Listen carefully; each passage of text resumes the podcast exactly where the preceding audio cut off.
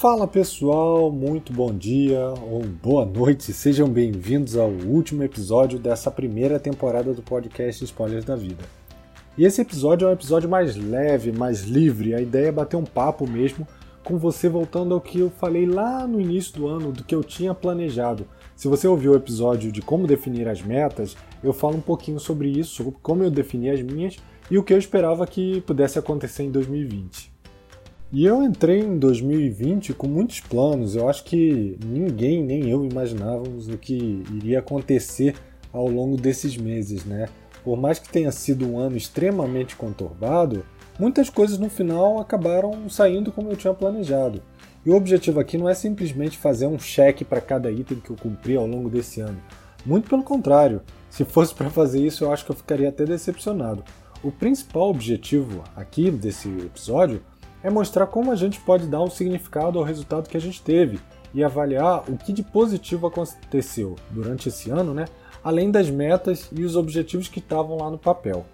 E esse ano eu tinha como um dos objetivos colaborar na escrita de um livro, mas eu acabei não fazendo um livro só, né? Eu colaborei na escrita de um que já foi publicado e acabei entrando como colaborador de mais dois livros que estão sendo escritos nesse momento.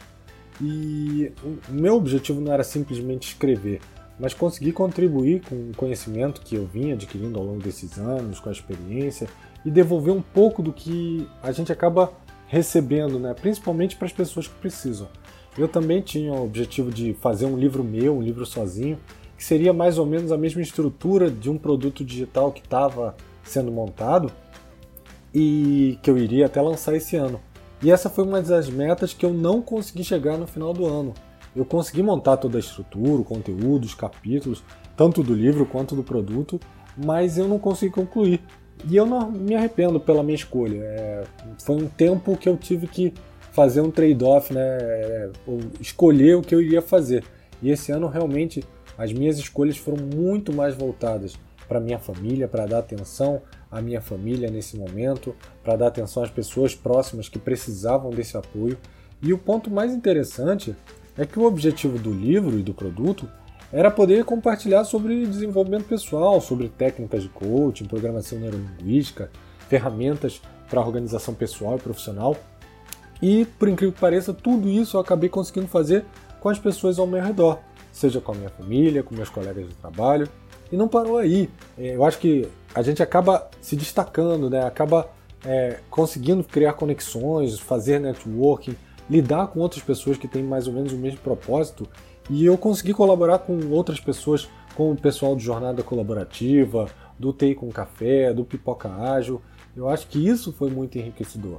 Mas nem tudo o que aconteceu esse ano é, foram flores, né? No meio do caminho eu perdi meu pai, que estava há dois anos lutando contra um câncer.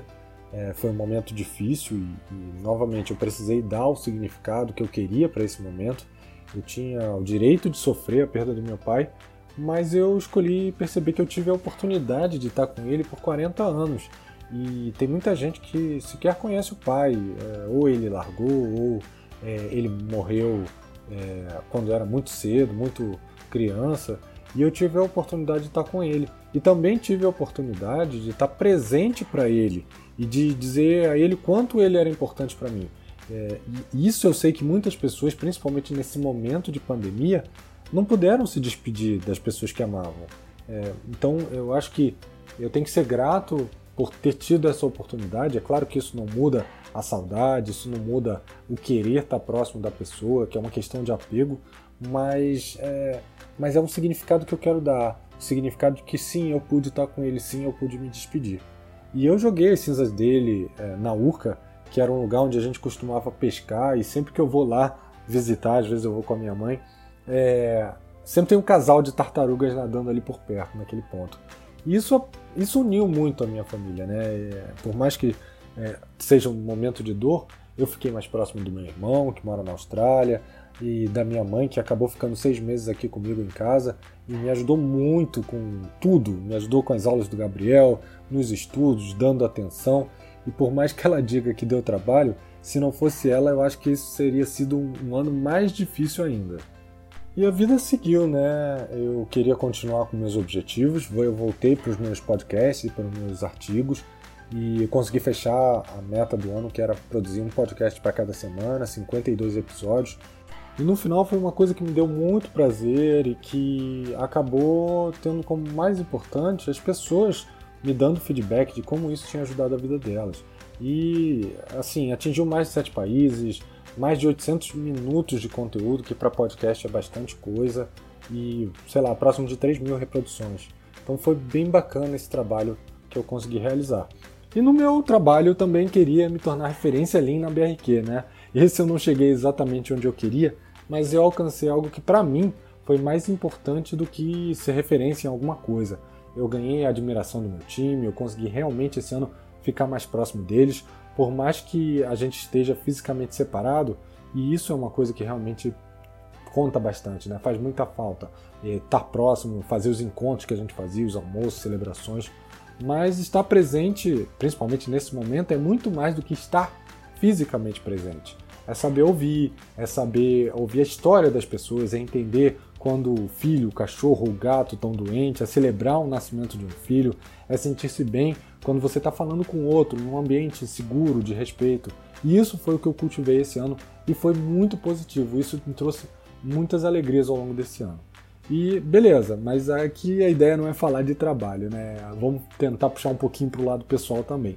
Eu tinha muitas metas legais muitas metas como viajar para o exterior, é, fazer três viagens internas, mas eu nem preciso dizer que a pandemia deu um balde de água fria nesse sentido, né? E olha que interessante, é, uma, uma meta dessas, né? Essas metas elas são totalmente smart, ou seja, é mensurável, tangível, alcançável, e de uma hora para outra ela deixou de ser. Eu não tinha mais como fazer essa meta porque não dependia mais de mim.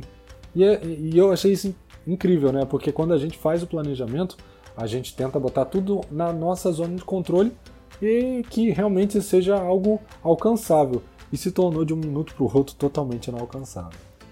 E, e, a ideia dessas viagens também era tirar uma semana de lua de mel com a Tati.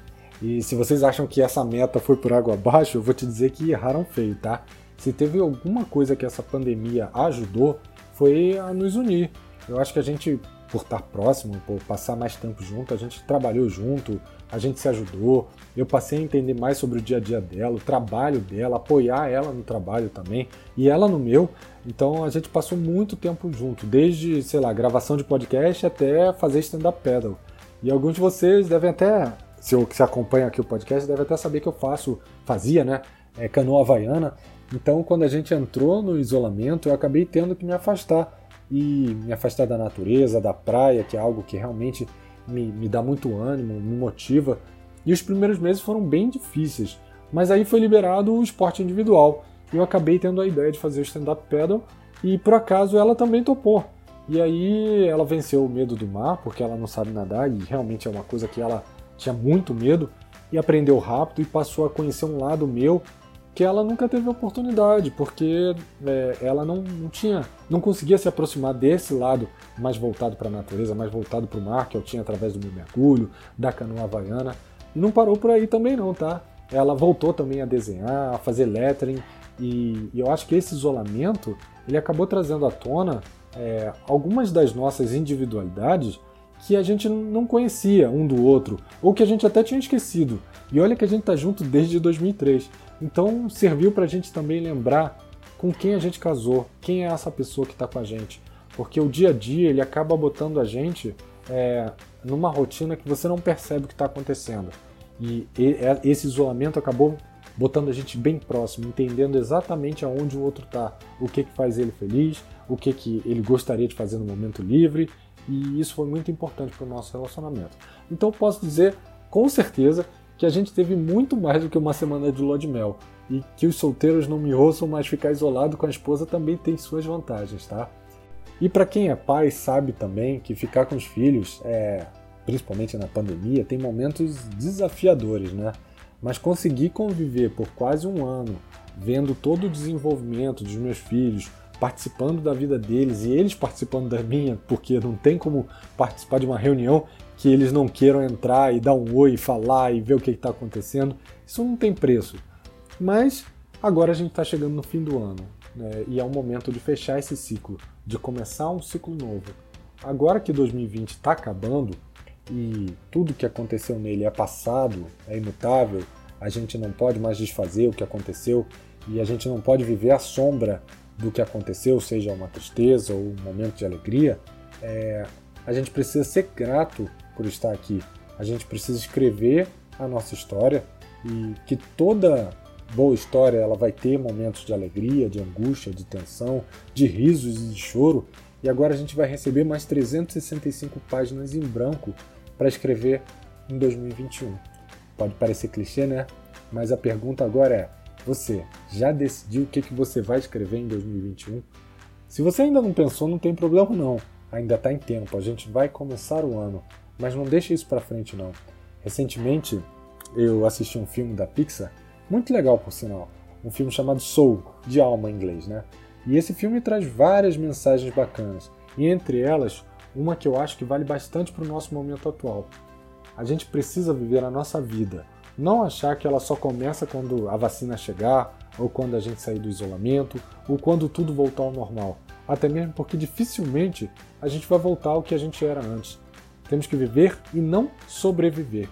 E para fechar, eu vou trazer aqui um trecho de um texto que uma psicóloga argentina, Mirta Medici, escreveu e que eu recebi de uma amiga minha que também é psicóloga.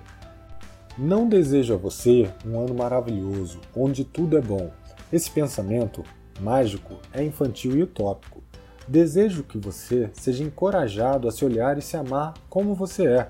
Tenha amor próprio suficiente para travar muitas batalhas e humildade em saber que existem batalhas impossíveis de vencer para aqueles que acham que não vale a pena lutar.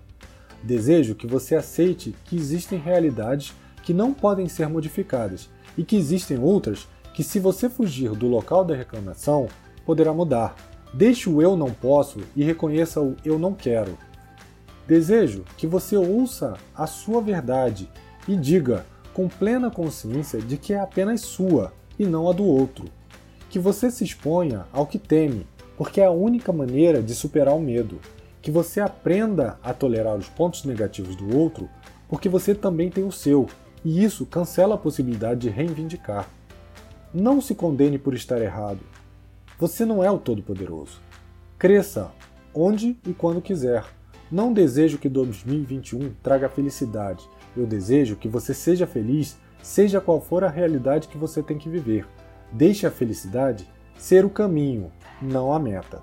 E assim, pessoal, eu encerro essa primeira temporada do podcast Spoilers da Vida. Espero que vocês tenham gostado dos episódios desse ano e a gente se vê em 2021. Um abraço e até lá, pessoal. Tchau, tchau.